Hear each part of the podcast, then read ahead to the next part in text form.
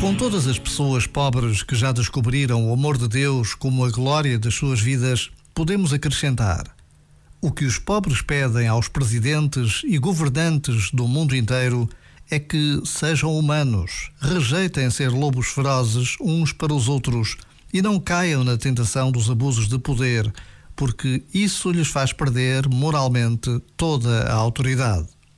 Palavras do Bispo de Santarém, Dom José Traquina, no contexto da Semana Nacional da Caritas.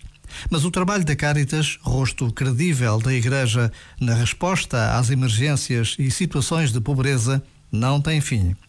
Por vezes, basta a pausa de um minuto para um gesto de solidariedade, um passo de comunhão, um tempo de oração.